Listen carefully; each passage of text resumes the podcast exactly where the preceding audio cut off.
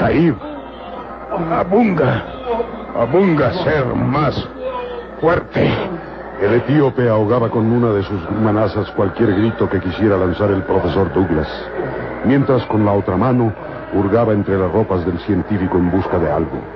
Este, haciendo un esfuerzo sobrehumano, se libró de las garras del etíope y... ¡Socorro! ¡Callar! ¡Callar, Saib! ¡Socorro! ¡Socorro! A sus gritos, Sarur despertó y de un salto se puso de pie para acudir en ayuda del profesor. Profesor Douglas, ¿qué sucede? ¡Maldito seas! ¡Maldito! ¡Socorro! ¡No lo dejen escapar! Profesor Douglas, ¿qué pasa? Abunga quería matarme. Pronto, Sarur. Eh, No lo dejes escapar. Sí. ¡Alto! ¡Detente, Abunga! ¡Detente! Huye en uno de los caballos. Deténlo, Sarur, deténlo. ¡Alto, Abunga! ¡Alto!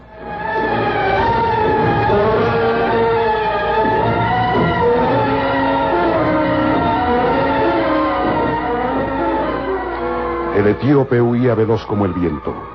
Sarur había disparado contra él y aunque su pulso era firme, las sombras de la noche hacían un blanco difícil de aquel jinete que se alejaba perdiéndose entre las dunas del desierto. Escapó. No pude ser blanco. Papá, papá, ¿qué ha sucedido? Nada, hija, nada. Es solo que... Oí disparos. Y un jinete se alejó del campamento. El esclavo etíope atacó al profesor. Quería matarlo. ¿Cierto eso, papá? No, eh, no puedo asegurarlo. Me sorprendió mientras dormía. Parece... Parece que buscaba algo entre mis ropas cuando desperté. Entonces quise incorporarme, pero me apretó la garganta y eh, no podía hacer nada. Al fin logré dar la voz de alarma. Sí, escuché tus gritos. Ah, ah, Saúl vino en mi ayuda. Ah, el resto ya lo sabes. Abunga huyó llevándose uno de nuestros caballos. ¿Pero qué es lo que quería robarte? Ah, yo no lo sé. Tal vez buscaba dinero y... Dinero. ¿Cree usted, profesor, que solo por robar dinero se iba a exponer a que lo matáramos? ¿Entonces? Buscaba algo de mucho más valor. El papiro ramés. ¿Lo crees así, Sarur? ¿Y qué otra cosa podía impulsarlo a jugarse la vida? Les advertí que ese hombre me pareció sospechoso. Buscaba el papiro cuando usted lo sorprendió. Ah, papá. Sí, tal vez tengas razón. Pero no comprendo cómo un esclavo, un hombre tan torpe, puede tener interés de algo que desconoce. Abunga venía con nosotros desde el Cairo. Se enteró de nuestros planes. Y sin duda sirve a otro amo. A alguien más que conoce nuestra misión. ¿Pero quién puede ser él? No lo sabemos. Pero les advertí que ustedes los occidentales nunca podrán descifrar la mente de un hombre oriental. Tras de una sonrisa se esconde la traición. Tras de una mano que se ofrece amistosa, se esconde el crimen. ¿Y el papiro? ¿Dónde está? Ah, Por fortuna lo tenía a buen cuidado. Antes de dormirme lo coloqué debajo de esas alforjas. Sí, aquí está, aquí está. Sarur. ¿Y el otro esclavo etíope? Véalo usted misma, Jane. Nos mira asustado, sin comprender realmente lo que pasa, ni los motivos por qué huyó a Bunga. Y nosotros le disparamos. Puede ser cómplice. Puede estar de acuerdo con Abunga y tratar de... No. De otra manera hubieran atacado los dos. Creo que ese esclavo ignoraba todo. ¿Pero hacia dónde ha ido Abunga? Estamos a mitad del desierto. Recuerden que nos separa una distancia no muy larga hasta la pirámide de Ramés. Es probable que allá se dirija el etíope. Pero, ¿a quién sirve ese maldito esclavo? No lo sabemos, profesor. Tal vez es cómplice de Eric von Fraufen. O espía de los beduinos. ¿Los beduinos? Recuerden que estamos dentro de sus posiciones. Y no sería nada remoto que Abunga vaya a delatar nuestra presencia. Y muy pronto las hordas beduinas caigan sobre nosotros. Tenemos que continuar la marcha ahora mismo, papá. Imposible avanzar de noche, hija. Tenemos que esperar el amanecer y rogar a Dios por nuestra salvación. Solo eso nos queda. Rogar a Dios.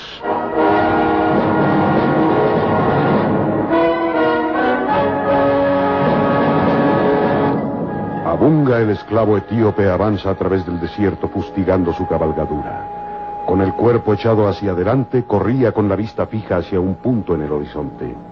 Estaba dispuesto a llegar a su destino, así tuviera que reventar al caballo. Saí Blanco pagará mi ayuda. Saí Blanco alegrarse cuando verá a Bunga. ¡Ajá! ¡Ajá!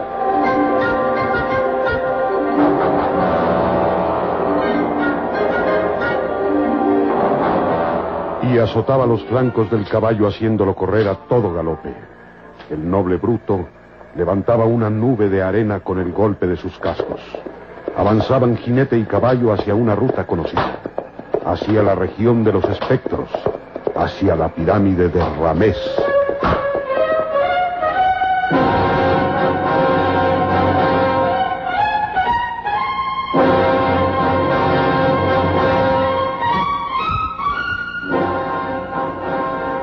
No lejos de ahí, Calimán y su pequeño amigo Solín se disponían a emprender marcha atrás, ya que sus planes parecían de momento fracasados.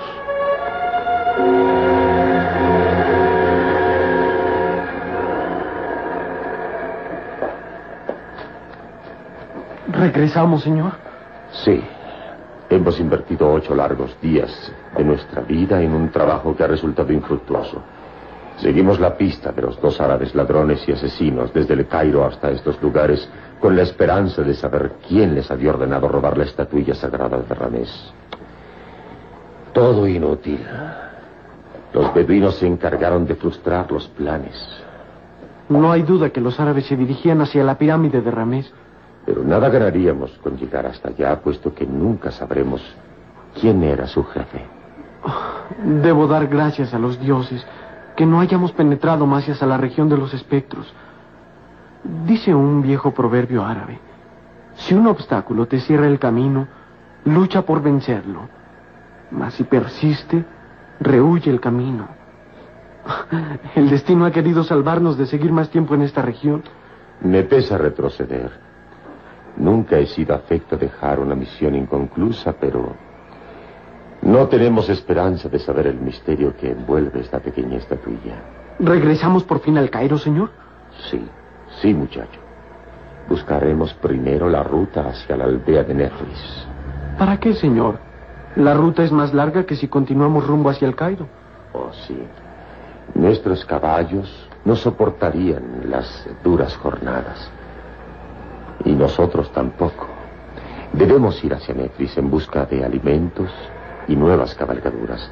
Avanzaremos primero hacia el sur buscando el oasis de El Betún. Ajá, conozco el sitio. Cuando fui esclavo de los camelleros, en varias ocasiones llegué al oasis del Bedún. Puedo asegurarte, señor, que hay un manantial maravilloso donde saciaremos nuestra sed y dormiremos a la sombra de las palmeras. En marcha, pues, Salim. Que en dos jornadas más llegaremos a Nefris. Hay algo que me impulsa a ir hacia allá. ¿Algo? ah, tan fuerte y extraño como un imán que atrae una hoja de metal. Tal vez, señor, una mujer. Acertaste, sí. Una mujer a la que conocí en el Cairo. Su nombre es Jane Farrell. Y puedo asegurarte que es tan hermosa como la aurora que tiñe de oro el azul del cielo. Su nombre indica que se trata de una extranjera. ¿Y, ¿y qué tiene que hacer ella por esos lugares? Impulsada por su afán de encontrar ciertas ruinas, no dudó en someterse a las duras jornadas a través del desierto. Y realmente estoy inquieto por su suerte. Inquieto tal vez por echarte en sus brazos, señor. No, no, no adelantes juicios, Salim. Pero son tus deseos, ¿verdad? en el mundo no hay sitio mejor para la felicidad de un hombre que reposar en el regazo de una mujer. En marcha, Salim, hacia el oasis del Betum.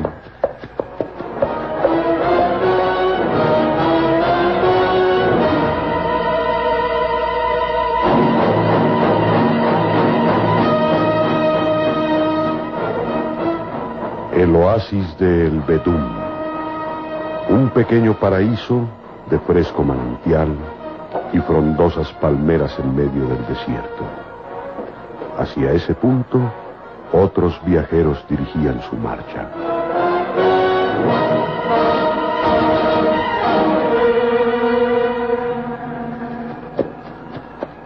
Hacia el oasis de El Bedum. Ahí debemos dirigirnos, profesor. Perderemos medio día de camino. Decías tener gran ansiedad por llegar a la pirámide de Ramés. Esa es la verdad. Pero observe a su hija, profesor. Y se dará cuenta que necesita reposo. Me siento tan fuerte como ustedes y capaz de... Estás muy agotada, hija. No puedes negarlo. Difícilmente te sostienes en la cabalgadura. Perderemos medio día de jornada.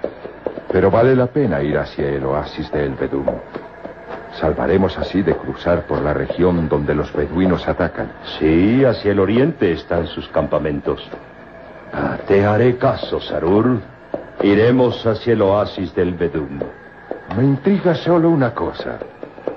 ¿Hacia dónde va el esclavo etíope que nos abandonó anoche?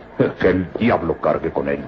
Daría gracias al cielo si se encontrara con las hordas beduinas. No dejaría ni rastro de él.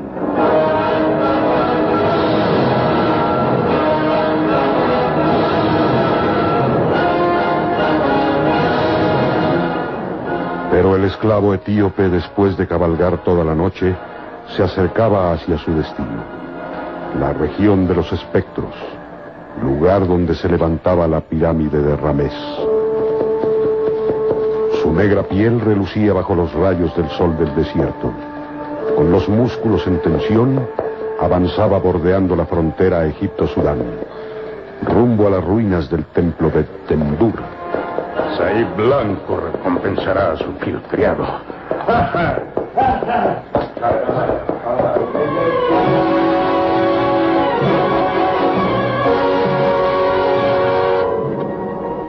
Y en la región de los espectros, precisamente entre las ruinas del templo de Dendur, un hombre de gran estatura, de aspecto repulsivo y brutal, escudriña hacia el horizonte. El plazo se cumple ahora. Deben llegar los dos árabes a quienes di la misión de rescatar la pequeña estatuilla de Arames. Era Erich von que habitaba en los sótanos del abandonado templo de Dendur.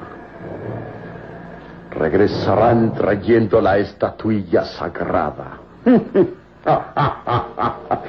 Erich von Fraufen, eres un hombre de suerte. Erich von Fraufen sonreía mientras bebía a pequeños sorbos una taza de aromático té. Había acondicionado aquellas antiquísimas ruinas como si se tratara de un suntuoso castillo digno de reyes. Los pisos y paredes de roca maciza y mármol se veían cubiertos de hermosos tapices persas que mostraban su exquisito colorido. Los muebles suntuosos y magníficos tallados en maderas preciosas de Oriente y adornaban cada rincón de aquella estancia valiosos objetos y reliquias extraídas de tumbas egipcias. Un pebetero bruñido en bronce dejaba escapar una débil columna de aromáticas esencias turcas. De pronto, Erich von Fraufen reacciona tenso al escuchar los cascos de un caballo azotando la arena del desierto. De un salto, se colocó sobre una columna derrumbada y vio un jinete que llegaba hasta la entrada del templo.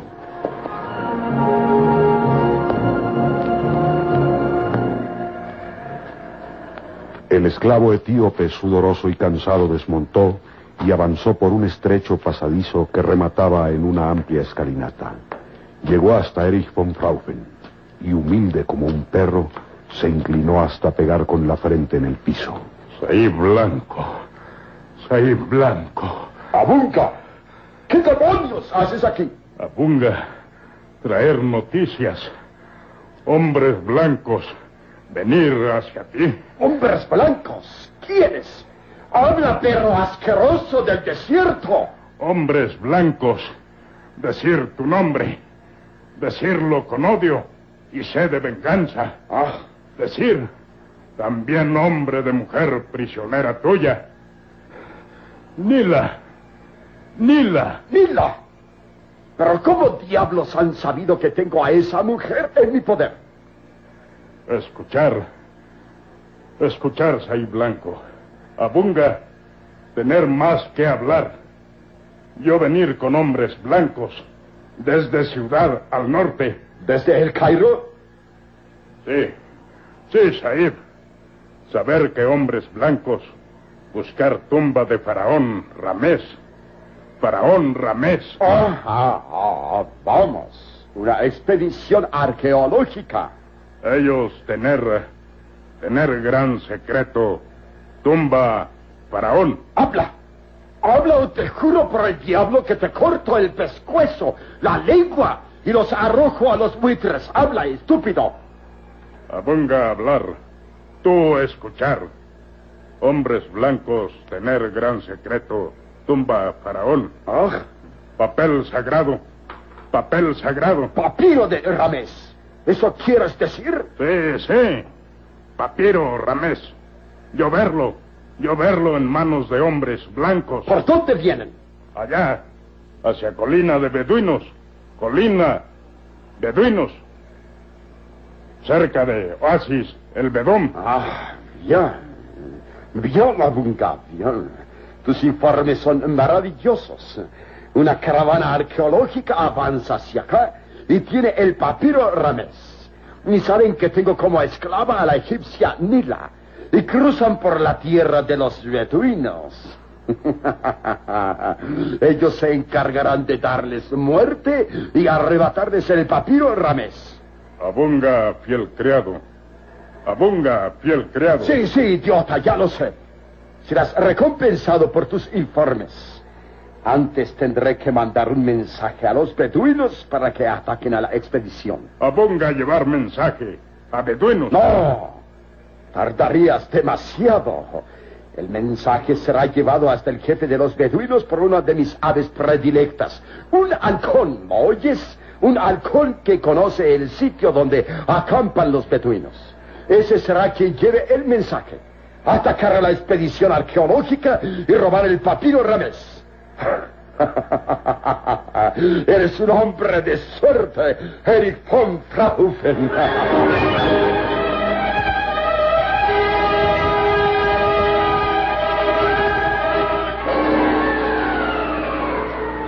Cercano al oasis El Bedum, Calimán detenía su marcha, ordenándole a su pequeño amigo Solín que no hiciera el menor movimiento.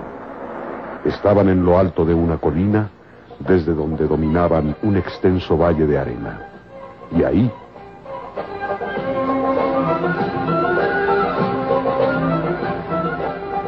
Quieto, Solín. Ni un movimiento que pueda delatar nuestra presencia. Irá hacia allá abajo.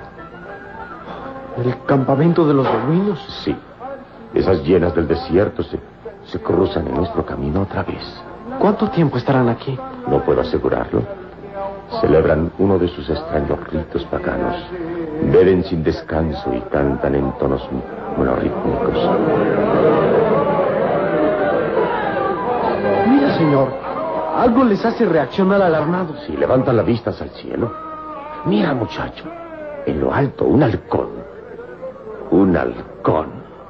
Y vuela en círculos, reconociendo el lugar. Y ahora desciende junto a los beduinos.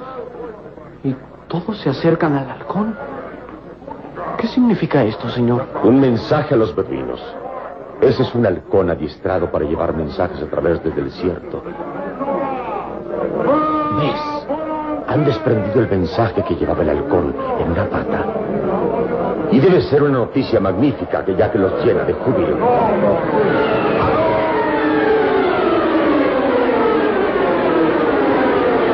Calimán, desde lo alto de una colina, había observado cómo un halcón adiestrado para llevar mensajes a través del desierto había descendido sobre el campamento de los beduinos. Estos desprendían el papel con el mensaje de una de las patas del halcón y al enterarse de la noticia estallaban en gritos guerreros.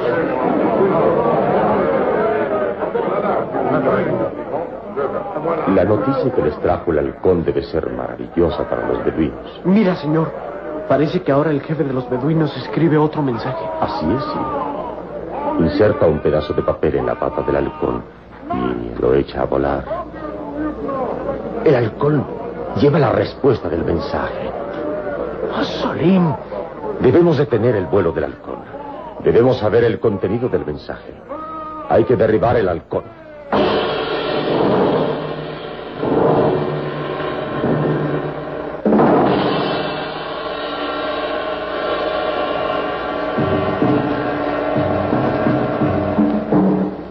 ¿Cómo detener el vuelo del halcón que cruza el cielo como una centella? ¿Qué puede hacer Calimán para conocer el mensaje?